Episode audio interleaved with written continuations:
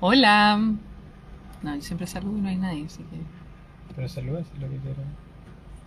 Espérate, voy a tratar de invitar al tiro a la Maya. Hola.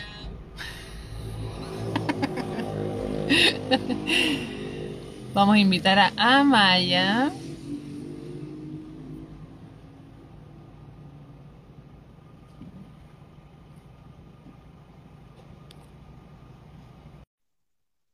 Hola Maya.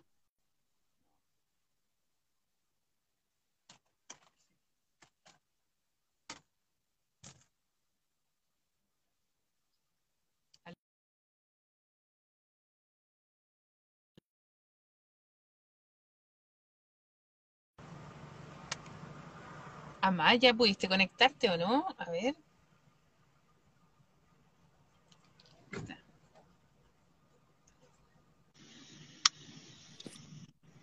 Hola Maya. ¿Cómo estás? ¿Cómo estás? Yo súper bien, ¿y tú? Bien, bien. Oye, bienvenida a este nuevo mate constituyente, que por primera vez en su historia no tendrá un mate en mi mano. Pero porque, bueno, nos pilló un poco... Estoy en Calbuco, vengo llegando una jornada entera en la isla Puluki, que está al frente de Calbuco, y la verdad es que, bueno, parte de los temas de conectividad que hay en la región y que son un gran desafío, eh, la barcaza estaba repleta. Entonces nos tu- tuvimos que eh, tuvimos que esperar y esperar y esperar y bueno, nos pilló acá, pues, así que estoy en una bomba de benzina, sin mate, pero con café. Ota, oye, una yo, pregunta, nos, de- nos decían que se escuchaba mal, ¿se escuchará mejor ahora? ¿Tú escucháis bien, Amaya? yo te escucho súper bien, Pati. Súper. Habría que preguntar el resto. Sí, a ver. ¿Alguien dice algo? Bueno, sigamos, porque mientras no digan nada, asumimos de nuevo que está bien. Oye, Maya, ¿tú Mm. cómo estás? Oye, eh, nada, pues aquí aprendiendo a ser candidata. Bien se escucha. Qué bueno. Aprendiendo aquí a ser candidata, pues, Pati. eh, pero viviendo cosas lindas, yo creo que como es la vida, ¿no? Un poquito de todo. Eh, a veces un poco más duro, a veces nos toca, no sé si te pasa andar dando explicaciones, que yo digo, pero ¿por qué yo? Eh, y otras veces te encuentras con gente linda y, y conversar con la gente hace bien. Esta pandemia nos ha tenido un poquito encerrados, ¿no? Eh, así es que ha sido Sí. bonito ver. Sí. Sí, a mí me pasa un poco lo mismo. Yo creo que eh, a mí me encanta conversar en general. Soy súper buena eh, hablando. Em, pero además me gusta mucho conversar con la gente y creo que la mezcla entre la pandemia y este proceso de, es histórico de reconstrucción social como que tiene a la gente o muy entusiasmada y esperanzada o muy enojada. Em, Mm. y también, bueno, me pasa lo que decías tú, como tener que estar dando explicaciones por cosas que no he hecho y que no tengo nada que ver. Eh, ayer me decían como, claro, no, todos los políticos son iguales, es chuta, pero nosotros estamos recién tratando de cambiarlo, justamente. Em, entonces es Oye, pero es- esta semana eh, me tocó hablar en un programa de unas eh, como politólogas españolas y sabes que es primera vez que visto desde fuera es un proceso tan histórico, único y ahí yo pensé ser parte de esto, qué maravilla, como para contarle después a los nietos, así como como uno habla de la Eliana Cafarena, no sé. Eh, nos decían eso, ¿qué se siente ir a una constituyente paritaria? Eh, ¿cómo lo vives? O sea, eh, ¿tú percibes que esto va a cambiar el rumbo constitucional? Y sabes que lo veían de una manera tan épica que como que me contagiaron eso, como que me dio energía nueva pensar que puede ser así. Es que, ¿sabéis qué? Yo creo que es súper emocionante eh, y a mí me cuesta harto como, eh, por una parte, a mí también me cuesta ser candidata, como que tengo harto pudor de todo lo que implica eh, ser candidata. Em, pero entonces también me cuesta como abrirme en términos de emociones. Pero a mí me pasa Mm. un poco lo mismo. Digo, esta cuestión es histórica, es eh, Mm. realmente como una oportunidad increíble. Y me pasa, claro, que me emociona y me entusiasma mucho, em, pero también me, me preocupa. Me preocupa como desde la perspectiva de que al menos, o sea, no me cabe duda, Maya, que en tu caso y en mi caso eh, es así, de que hemos sido súper responsables en, en asumir este desafío, que lo pensamos, lo meditamos, eh, sentimos que tenemos capacidades y conocimientos que aportar en este momento. Y esa es la responsabilidad de nuestra parte, ¿no? Y ahora viene la responsabilidad del electorado, que el electorado se informe, participe, se motive y que juntos Mm. cambiemos tiempo. Pero me, me asusta Sí. igual, como en este momento histórico, Sí, o sea, a mí, eh, ¿sabes? Es una sensación. Por un lado, me encanta ir a foros, me encanta escuchar a otros candidatos, candidatas, candidatas que piensen distinto, pero no sé si te pasa que de repente vas a unos foros en que llega el candidato X que representa un- una tendencia que históricamente no ha querido el cambio y ahora resulta que lo quieren todo. Ahora sí que les importa el agua, ahora, y entonces a mí me dan ganas de decirle, oiga, señor, señora, de verdad, pudor, o sea, o me ganas de decirle, pero diga de verdad cómo lo va a hacer.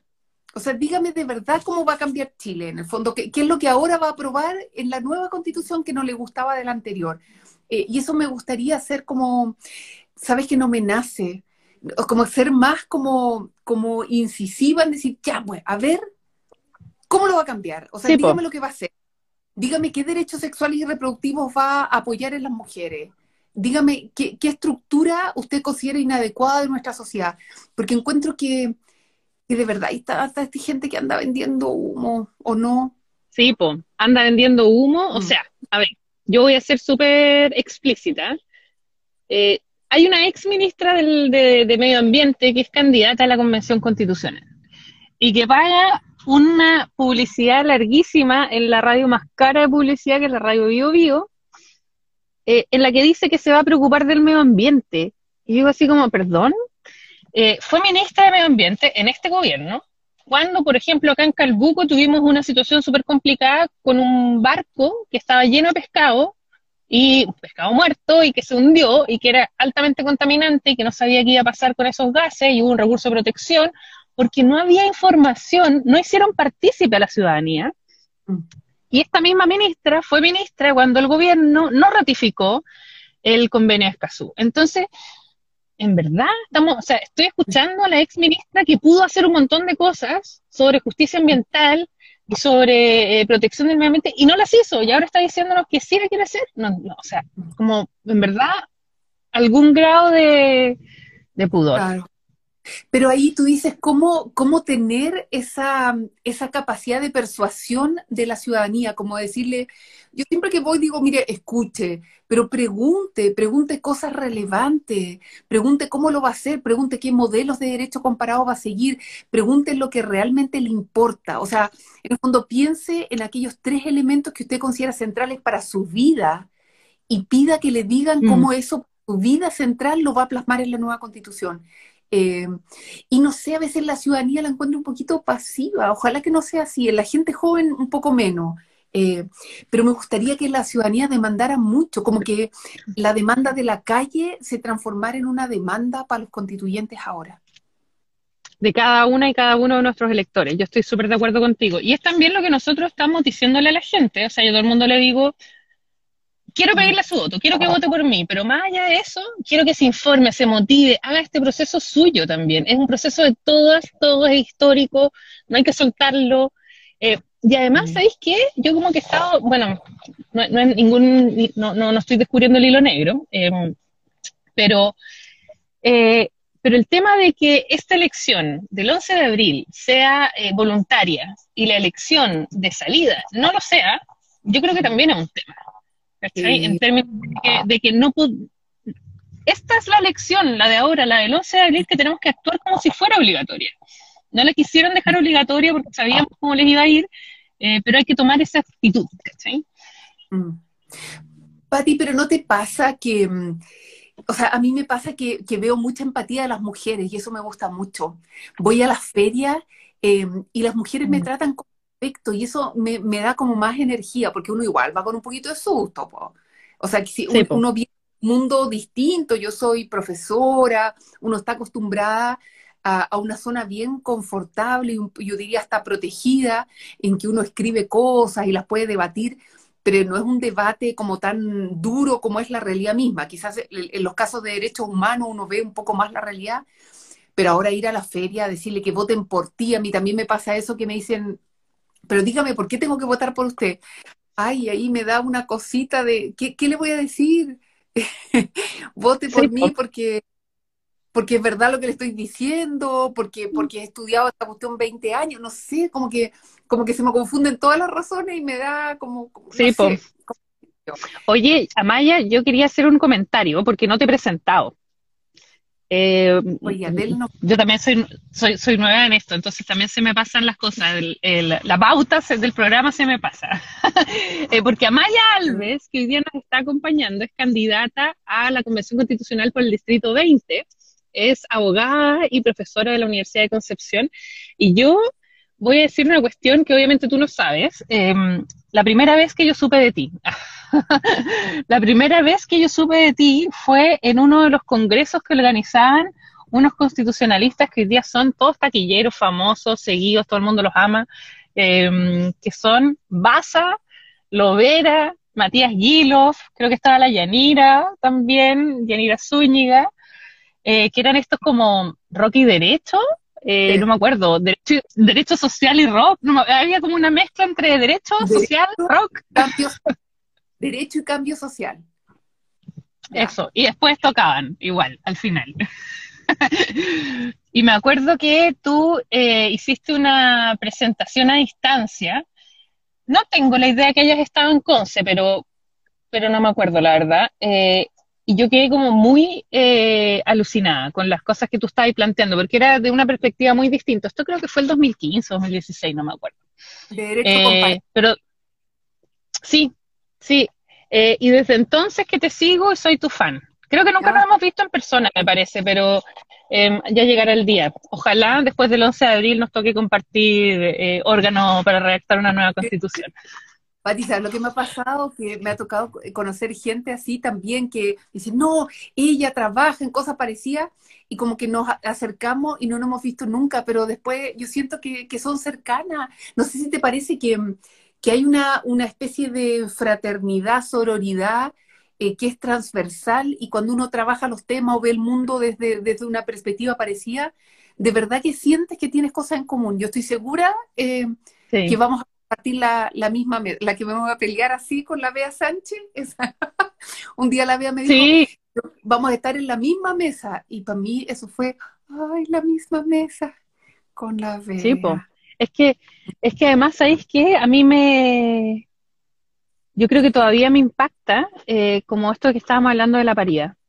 ¿Cachai? Como tener esta posibilidad única, pero que además no solo única en la historia, sino que, no sé, ayer veía esta foto del presidente con los rectores de las universidades, creo, puro hombre. Puro hombre. Entonces, es como, en verdad, es como, si se van a juntar y no hay mujeres, no se saquen la foto. O sea, como que no lo publiciten, dense cuenta de que esta situación es inaceptable en el año 2021.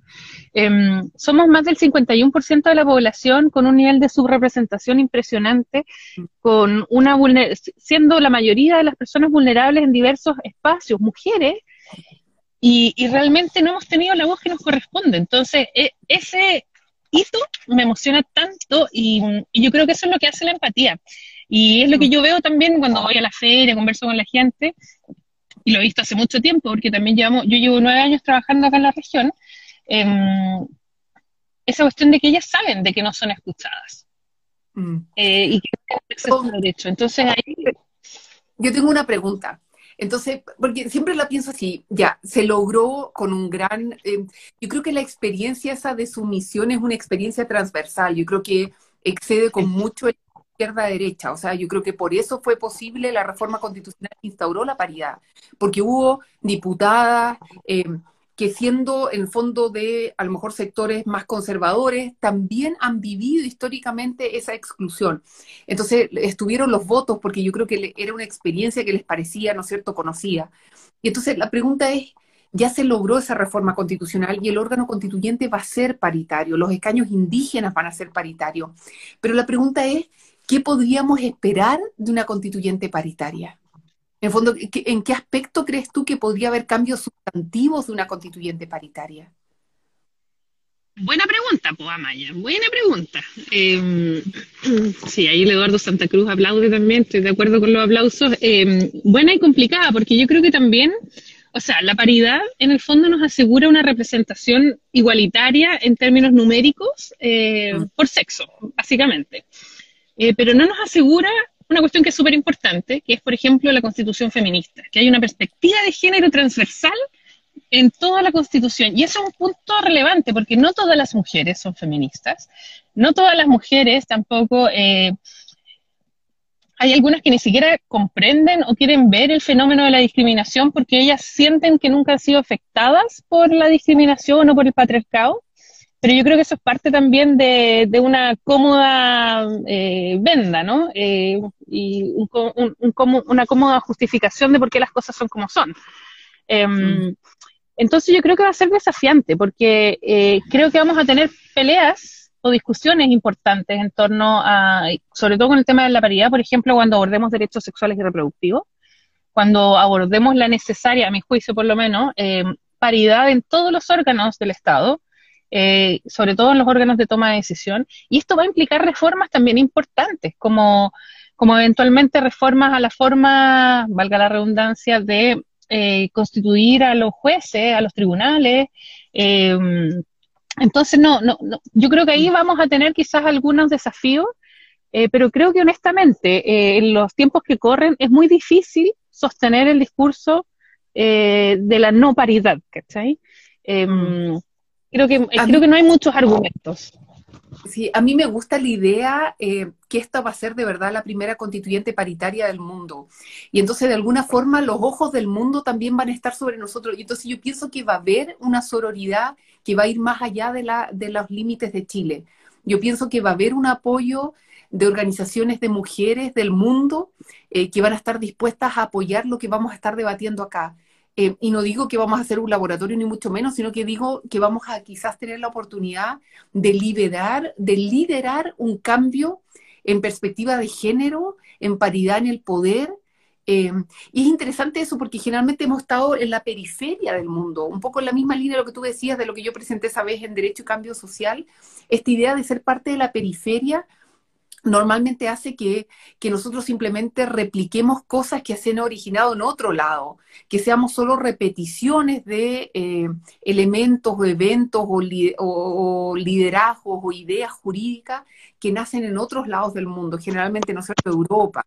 Y entonces es interesante pensar que la perspectiva de género, que la igualdad material entre hombres y mujeres desde el punto de vista constitucional, puede ser eh, algo en el fondo eh, que esté originado en Chile. A mí, a mí eso también me da ilusión, pensar que desde la academia, que desde los constituyentes, que desde la doctrina latinoamericana, podríamos marcar el paso de, un constitucionalismo paritario para el mundo. A mí eso me da mucha... Es súper emocionante ¿eh? plantearlo así porque además yo creo que en el fondo eh, las organizaciones de mujeres, las mujeres eh, que lograron la paridad, en el fondo subieron el estándar a nivel mundial. Entonces, hoy día todos los órganos, eh, creo yo, en que se vayan a discutir los, las, las, nuevas cartas magnas de distintos estados, las mujeres van a tener la posibilidad de decir, oigan, Chile hizo una constitución paritaria, tuvo un órgano paritario, nosotros también queremos lo mismo. Eh, y ahí yo creo que también es importante destacar eh, que, que una cuestión que yo también lo he conversado, sobre todo, bueno, esta, eh, el distrito en el que yo voy es un distrito con mucho, mucho, mucha ruralidad, mm. con poco acceso a veces a información, a, internet, ni hablar de los diarios, porque además en pandemia nadie quiere agarrar un diario, pero, pero la importancia de la paridad no es solo para las mujeres, y eso también siempre se lo trato de dejar súper en claro em, a los hombres, decirle como, oigan, una cuestión fundamental eh, de una constitución política de Chile, Argentina, Venezuela, Colombia, Brasil, donde sea, es que sea legítima. Y la legitimidad viene dada por la participación y por la y dada esa participación por la representatividad entonces que existiría entre representados y representantes. Y por lo tanto, cuando hay paridad, los que ganamos somos todos y todas. Es la sociedad, es la democracia, es la posibilidad de tener realmente una constitución que refleje a quienes vivimos en Chile. Mm. Y esto en toda nuestra historia nunca ha ocurrido. Entonces, realmente, eh, eh, increíble, creo yo. Como, como un, hay, hay entre emociones y reflexiones que todas son a niveles eh, muy emocionantes, pero insisto, esto también conlleva una alta responsabilidad y hay que asumirla como tal. Eh, no tenemos que hacer solo una nueva constitución, tenemos que hacer la mejor constitución que hayamos tenido. Eh, y esa es una responsabilidad súper grande. Po. Pero Patti, yo creo que desde ya va a ser más legítima y representativa mm. que las 12 que hemos tenido, porque tú sabes, sí. nunca una mujer ha participado en un órgano constituyente, ninguna. Eh, lo decía ayer y alguien me comentaba en los comentarios, pero ¿cómo? Si en la constitución del año 80 hubo mujeres en la comisión de estudio. Pero ojo que la comisión de estudio de la nueva constitución y el Consejo de Estado eran órganos consultivos. Entonces, el órgano constituyente Exacto. era la gobierno, que eran cuatro militares. Entonces, nunca en la historia de Chile, en los 200 años de vida republicana, una mujer ha participado en un órgano constituyente. Y la primera vez que participamos, vamos a participar en términos, digamos, equivalentes numéricos. Pero, pero yo creo que sí van a haber diferencias. Eh, no sé si tú sabes, pero hicimos un trabajo hace un tiempo atrás eh, con 18 colegas, algunas de las cuales, y con mucha alegría, son candidatas también a constituyente. Eh, está, por ejemplo, eh, vi que está Miriam Enrique, está Alejandra Zúñiga, ¿no es cierto? Eh, Bárbara Sepúlveda. la Catalago, creo que está ahí también. o sea, varias de las que participamos están, y ahí propusimos un proyecto que se llama con género. Y es interesante pensar todos los cambios activos que podrían venir de considerar esta participación sustantiva de las mujeres y, y, y buscar es difícil incluso de imaginar. Si te pasa esto, Pati, que imaginas tu propia vida eh, y piensas que habría sido distinto si la constitución hubiera asegurado para ti, para tu vida, igualdad material. Sí, po. sí. Es, es, es, interesante ese ejercicio porque entre lo que uno puede imaginar de su propia vida y, y, el desafío que yo también siento que vamos a tener de imaginar la vida que queremos para otros que quizás hoy día no existen o son muy pequeños. Entonces también hay un juego de abstracción, ¿no? Como de, de soñar, eh, pero también de rememoranza, de ir para atrás y ver tu propia vida, ver la vida de nuestros papás, eh, de nuestros abuelos, eh, y desde ahí sacar conclusiones, que en el fondo es un trabajo intergeneracional que yo creo que tampoco nunca se ha hecho, ¿no? Y, y, y que quizás, eh, yo acá me, me, me tiro un, un, una idea nomás, ah, y quizás sí. también es importante que desde la sociología y la antropología haya un aporte en este proceso constituyente desde esa perspectiva, porque nosotros hemos tenido grandes desafíos para poder llegar a esta instancia, a la nueva constitución democrática, paritaria, participativa. Mm. Y tenemos también que ser capaces de dejarle las puertas abiertas a las futuras generaciones para que no tengan que llegar a un estallido social eh, y no tengan que, en el fondo, eh, quebrar eh, el orden jurídico de alguna manera o, o, a través de un acuerdo, como sea, para reformar la nueva constitución. Yo creo que también ahí hay un tema eh, como muy interesante desde la perspectiva sociológica sobre la relación de las autoridades con el poder. Eh, en términos de que es como un apego, ¿no? Como que soy presidente y me agarro con todas mis fuerzas a este cargo, a pesar de que tenía una súper baja eh, aprobación. En los países más desarrollados y en los que tienen una democracia más consolidada, y también, por supuesto, esa consolidación da, va por la participación, la información, educación y todo, cuando un gobierno es duramente criticado, se ponen a disposición de la ciudadanía y se cambia el gobierno y no hay un estallido, o sea, puede haber un estallido social, pero no hay un quiebre, no hay, no queda un año eh, el país en una situación de inestabilidad sociopolítica. Entonces creo que también ahí tenemos que asumir, por una parte, que eh, las personas somos personas, eh, que efectivamente no, nadie es perfecto, eh, que nos podemos equivocar, y cuando uno se equivoca, tiene que dar un paso al costado. Eh, cuando pasa, se pierde esa representatividad.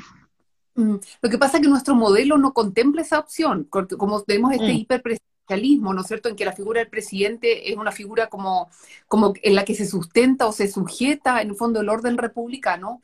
Yo creo que una buena parte del debate a propósito la forma de... Eh, de gobierno va a ser justamente entregar más atribuciones al Congreso o al menos equiparar las atribuciones. Y yo creo que también va a haber un debate importante. Tú estás, ¿no es cierto?, en el Distrito 26, es un territorio relativamente alejado de la capital y Concepción también lo es.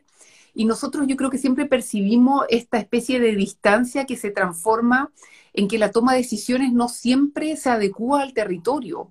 Ha pasado incluso durante la pandemia en que decisiones adoptadas en Santiago respecto de cómo abordar la pandemia fueron incluso controvertidas por el propio intendente. El propio intendente salió a decir, en realidad no lo vamos a hacer así, porque no se adecua a la realidad territorial de Concepción. Entonces yo creo que va a haber una demanda fuerte por una forma jurídica de Estado con mayor descentralización. Y yo creo que de todas pues, maneras...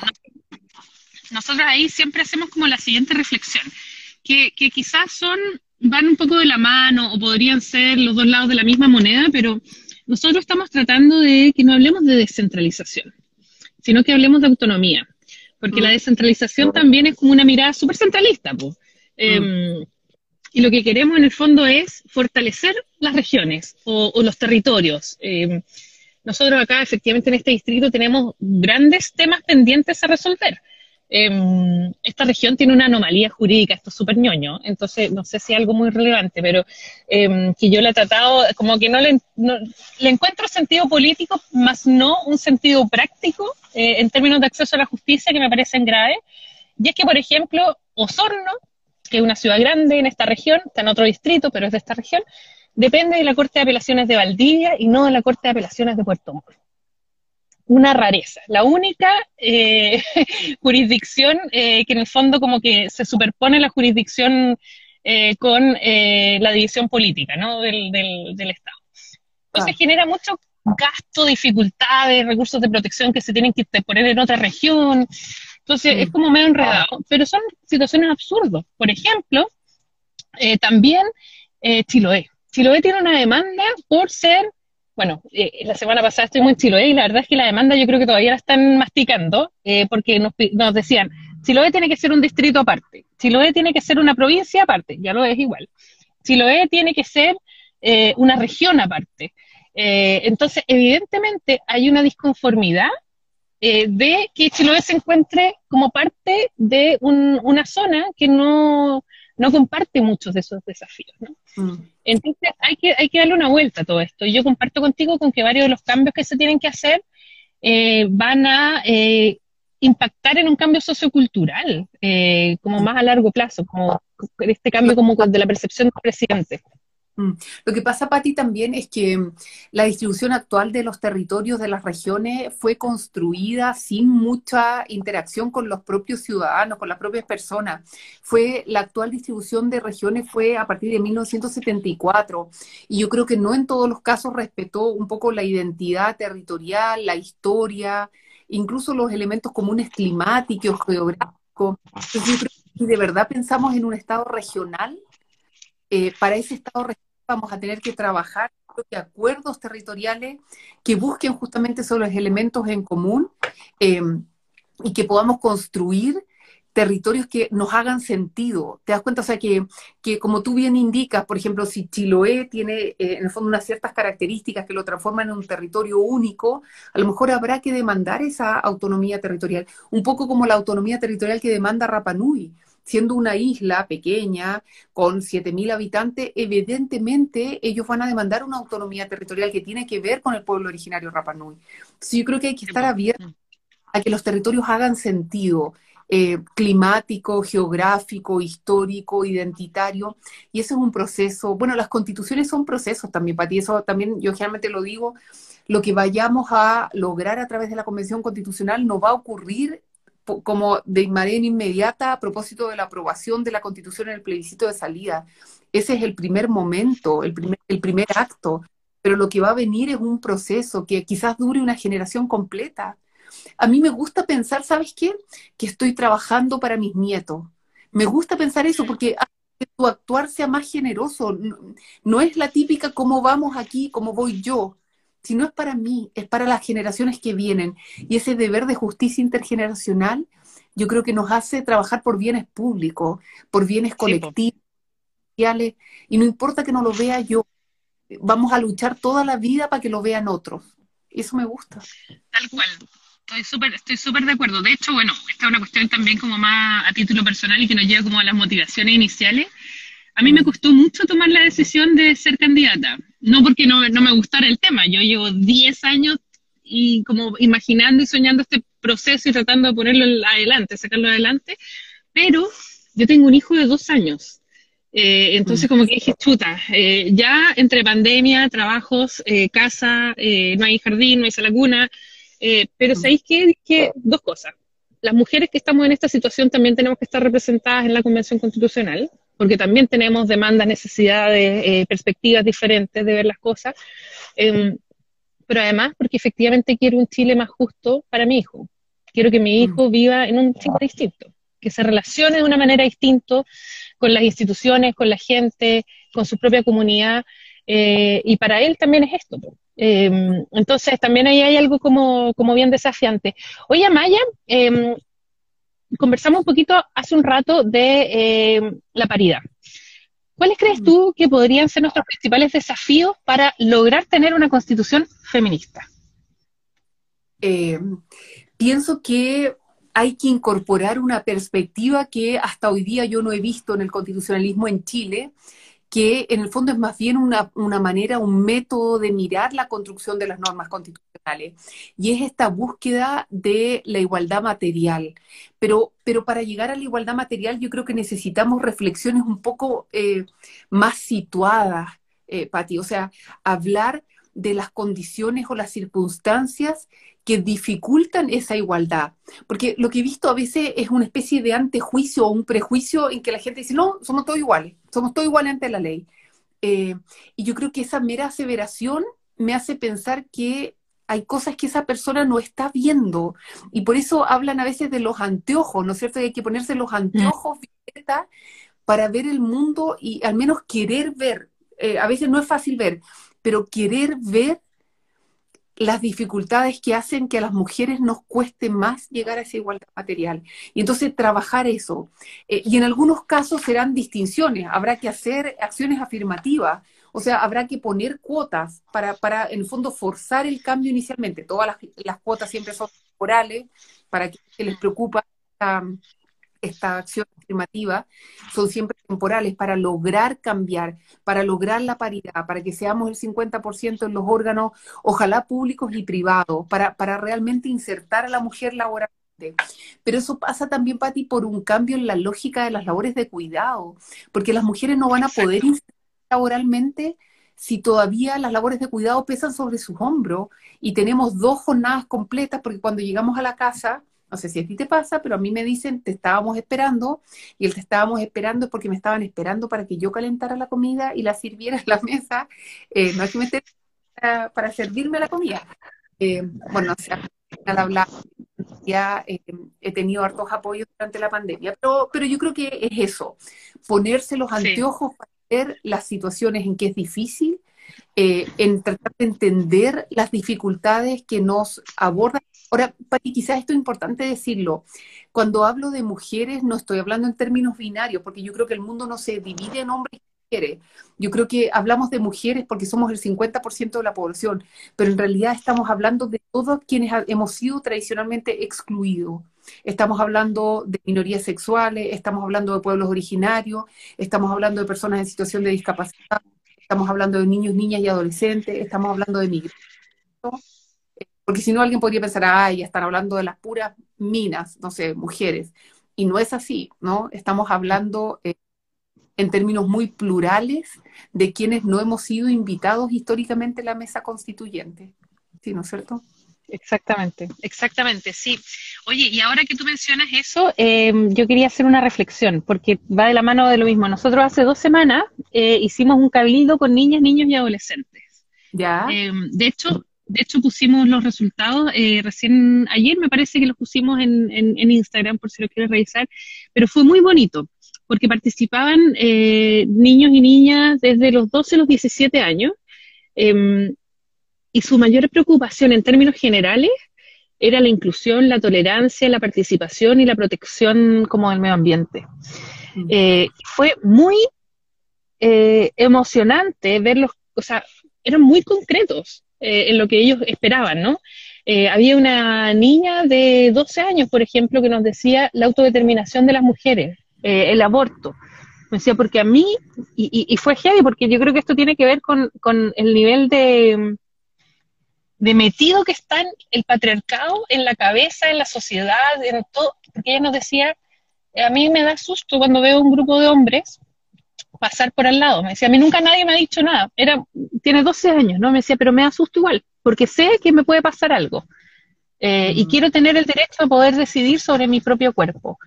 Entonces, es súper eh, heavy como em, darse cuenta de que aunque ella no lo haya vivido, ella lo ve, lo siente, lo tiene presente y sabe cuál es por un lado la respuesta. Y, y también creo que, creo que siempre la respuesta, eh, desde el patriarcado también, tiene que ver con la sanción. Em, y mm. siempre ha tenido que ver con la sanción, la sanción, y, y, por extenderlo al tema, por ejemplo, de, los casos de abuso y violencia contra la infancia también, ¿no? Cuando en verdad lo que tenemos que hacer es prevenir. O sea, yo no mm. quiero eh, como, no, es que estos gallos van a seguir eh, matando mujeres, entonces hay que meterlos más a la cárcel. No, yo no quiero, tenemos que trabajar para que nadie más mate a, otras mujeres, ni a otros niños, ni a, a nadie en el fondo. Pero el enfoque de la prevención no está dado en el, en el, eh, con los lentes del patriarcado, si quisiéramos ponerlo en esos términos, ¿no? Sino con el castigo. Nosotros hicimos un cabildo con, sobre educación y participó una dirigente de la secundaria y me impresionó la, la claridad de juicio, me impresionó em, en el fondo, como la crítica que hacía hacia un mundo adulto céntrico, y tenía tanta razón de que siempre nuestros debates en educación o tienden a, mirar solo la perspectiva de los profesores, eh, de los estudiantes, pero estudiantes, digamos, ya adultos, y que pocas veces la, encuesta, la, valoración de la opinión es de los propios niños, niñas y adolescentes. Y me hizo pensar que en parte eh, es, quizás también este proceso eh, constituyente ha estado hasta ahora centrado solo en adultos.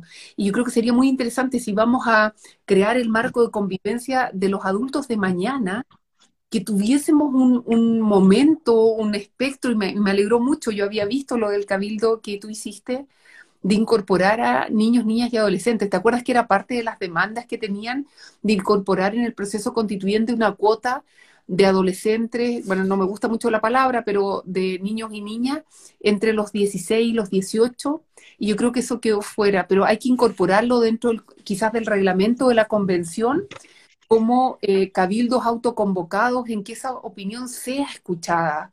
Yo creo que hemos aprendido todo de, de, Patricia Muñoz, de la, de la defensora de la niñez, eh, cuando releva mucho eso, la importancia de escuchar, de escuchar a los propios niños y niñas en su mirada del mundo. Sí. Sí, yo creo que ahí, ahí, bueno, yo creo que va a ser parte del debate también, ¿no? Y que espero que tengamos como posibilidad de no caricaturizarlo, porque yo creo que hay muchos temas que van a tener que ser debatidos y que son normalmente caricaturizados, ¿no? Eh, ¿Cómo estáis diciendo esta tontera? ¿Cómo la que voy a decir? Ah, em, que eh, es absurdo que un niño o una niña pueda cometer un delito, pueda casarse, pero no pueda votar. Eh, entonces, tenemos que tener una coherencia como sistema, en el fondo, eh, de, o sea, si pueden irse presos, debieran poder elegir a las personas que hacen las leyes, igual que todo, igual que los adultos, en el fondo. Em, y si se pueden casar, que me parece una barbaridad en todo caso que se casen, o sea, que nuestro sistema permita el matrimonio tan chico, eh, eh, también en el fondo le estamos dando la posibilidad de asumir una responsabilidad tremenda. ¿Por qué no les damos la, posibilidad de definir su propia vida en términos políticos? Em, y desde ahí yo creo que el trabajo, por ejemplo, que ha hecho Pablo Marshall en, la materia va a ser un tremendo aporte también. Pero sabes que hay varios países en el derecho comparado que ya dan derecho a voto a partir de los 16 años. Y yo creo que va a ser algo que nos va a eh, realmente pensar si efectivamente estamos ya dando responsabilidades civiles y penales a eh, personas desde la edad, digamos, en que efectivamente pueden tener, ¿no es cierto?, conciencia de, de los efectos de sus actos, eh, mi impresión por el, la relación que he tenido con dirigentes secundarios en temas de derechos humanos, es que muchos de ellos están, sobre todo en, el, en el actual escenario en que el voto es voluntario, yo creo que ellos están muy conscientes y yo creo que podrían ser un gran aporte a los debates. Eh, de, eh, digamos, políticos, del ejercicio de los derechos políticos. Y sí quiero mucho a Pablo Marshall, profesor de la Universidad Austral, ha hecho un gran aporte en materia de ciudadanía, en materia de personas en situación de discapacidad.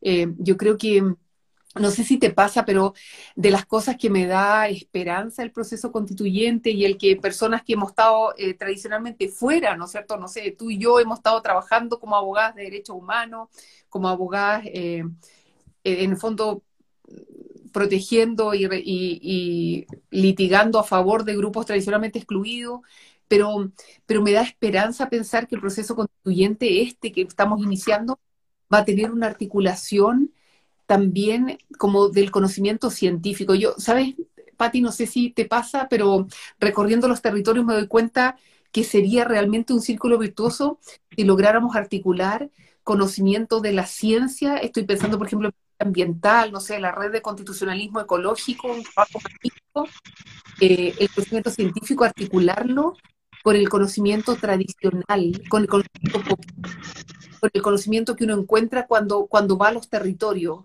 Y, y, tratar de reconocer ambos conocimientos y pensar que se pueden articular y se pueden respetar mutuamente. Eso me, da mucha esperanza. Mira, yo estoy súper de acuerdo contigo. Eh, a mí también me da mucha esperanza y además creo que tiene que ser parte del cambio del enfoque de desarrollo de Chile. Chile tiene que ponerse, ojalá a la cabeza, pero bueno, hay que partir por de abajo siempre, ¿no? Eh, pero tenemos que volver a tener espacios de generación de conocimiento. Eh, esos espacios, yo creo que también de alguna manera a través del Estado subsidiario eh, se han ido terminando muchos de esos espacios, ¿no? Entonces tenemos que ser capaces de volver a abrir las puertas al conocimiento, al desarrollo tecnológico, eh, y, que, y que de alguna manera eso nos permita poder enfrentar con un nuevo modelo de desarrollo el mundo moderno. Y un mundo moderno en que además la tecnología cambia muy vertiginosamente. Entonces tenemos que también tener la capacidad como de adelantarnos para que esta tecnología no afecte quizás nuestro, nuestros derechos, nuestras propias instituciones eh, eh, o las bases que sentemos para el nuevo Chile. Eh, mm. Entonces hay un desafío súper importante ahí.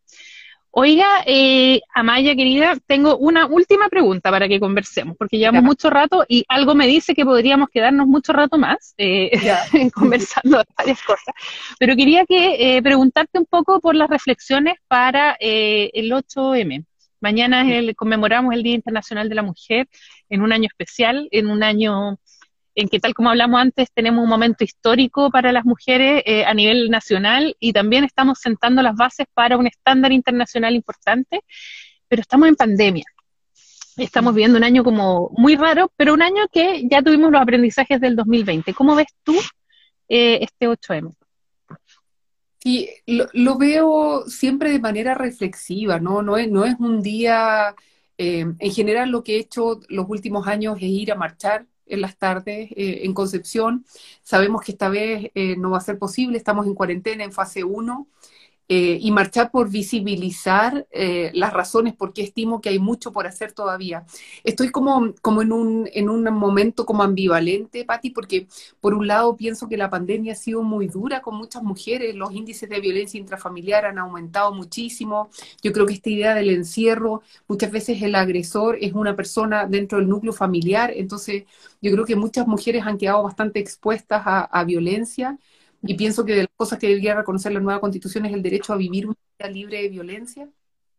Y por otro lado, tengo esa esperanza eh, de que lo que va a venir este año va a ser un momento histórico. O sea, el hecho de que vayamos a hacer una constituyente paritaria y espero que la perspectiva de género esté incorporada como el método a utilizar eh, y espero poder persuadir a lo mejor algunas de las candidatas que no van a la constituyente pensando que su bandera de lucha es la igualdad material de las mujeres, persuadirlas en la constituyente de lo importante que esto es, de lo importante que es trabajar eh, para lograr la protección de las mujeres. Veo que también había una pregunta eh, en los comentarios respecto de las personas privadas de libertad. Eh, y situación de las mujeres es similar también. Son personas que tradicionalmente han sido excluidas. Eh, y entonces las personas privadas de libertad son titulares de derechos fundamentales, merecen igualdad de trato. Lo único que tienen limitada es la libertad, pero el resto, la dignidad, la integridad física y psíquica debe ser protegida. Las personas privadas de libertad deben votar, salvo aquellas que efectivamente suspendido, no hay ninguna razón para que esas personas no voten. Y eso es una lucha que tenemos que dar. Pero me parece que parte del, del, de lo bello de esto eh, es pensar que la situación que de las mujeres, la, nuestra experiencia como mujeres, nos va a ayudar a entender eh, la situación de muchas otras personas y de muchas otras circunstancias. Yo, yo creo que el, el, el lugar que ocupamos en el mundo, Patti, va a ayudar a entender mejor a otras personas. Eh, Estoy súper de acuerdo. Me da mucha alegría. Estoy súper de acuerdo. Oye, Maya, esta conversación ha sido muy entretenida. Eh, sinceramente, te deseo el mayor de los éxitos. Quiero, mira, ahí se unió Jaime, nuestro futuro compañero de órgano constituyente también. Sí, pues, me da nervios. la, la constituyente acá está la Manuela Arroyo, el Jaime el Alejandro. Deberíamos hacer una cita. Ya hablamos de ustedes, Sí. que lo sí, hablamos de ustedes. Muy bien, por cierto. Hablamos de ustedes, tenemos a todos la constituyente, para que lo sepan. Sí, exactamente. Y, y- y la verdad es que si logramos estar todos, vamos a poder cambiar Chile. Así que eso es lo más emocionante. Así que pedirle que Eh, vayan a votar. Eso es lo que tenemos que pedirle, que vayan a votar, que hablen con sus Y se familias. informen. Sí, Si no votan, no vamos a llegar. Así que que lo hagan, por favor. Tal cual. Oye, te mando un abrazo gigante. Espero dártelo pronto cuando se acabe la pandemia y estemos reunidos ahí en, en- en donde sea que nos tengamos que juntar para escribir la nueva constitución. Eh, yo aún pongo, eh, aún pongo en duda el Palacio Pereira. Ah, Yútico, ¿quién quiere ir a un palacio? No, queremos algo ciudadano, queremos una, una junta de Sí. vecinos, queremos que sea algo real, algo ciudadano, algo local, ojalá nos paseemos por Chile. Eh, no, tenemos que ciudadanos comunes y corrientes a cambiar Chile. Estoy muy de acuerdo. Ya, Maya, un millón de gracias por tu tiempo, por esta conversación y te mando un abrazo gigante, mucho ánimo, fuerza en lo que se viene y bueno, todo mi apoyo para que logremos estar allá. Y nos vemos en la constituyente. Eso, un besote. Nos vemos. Cuídate. Chao.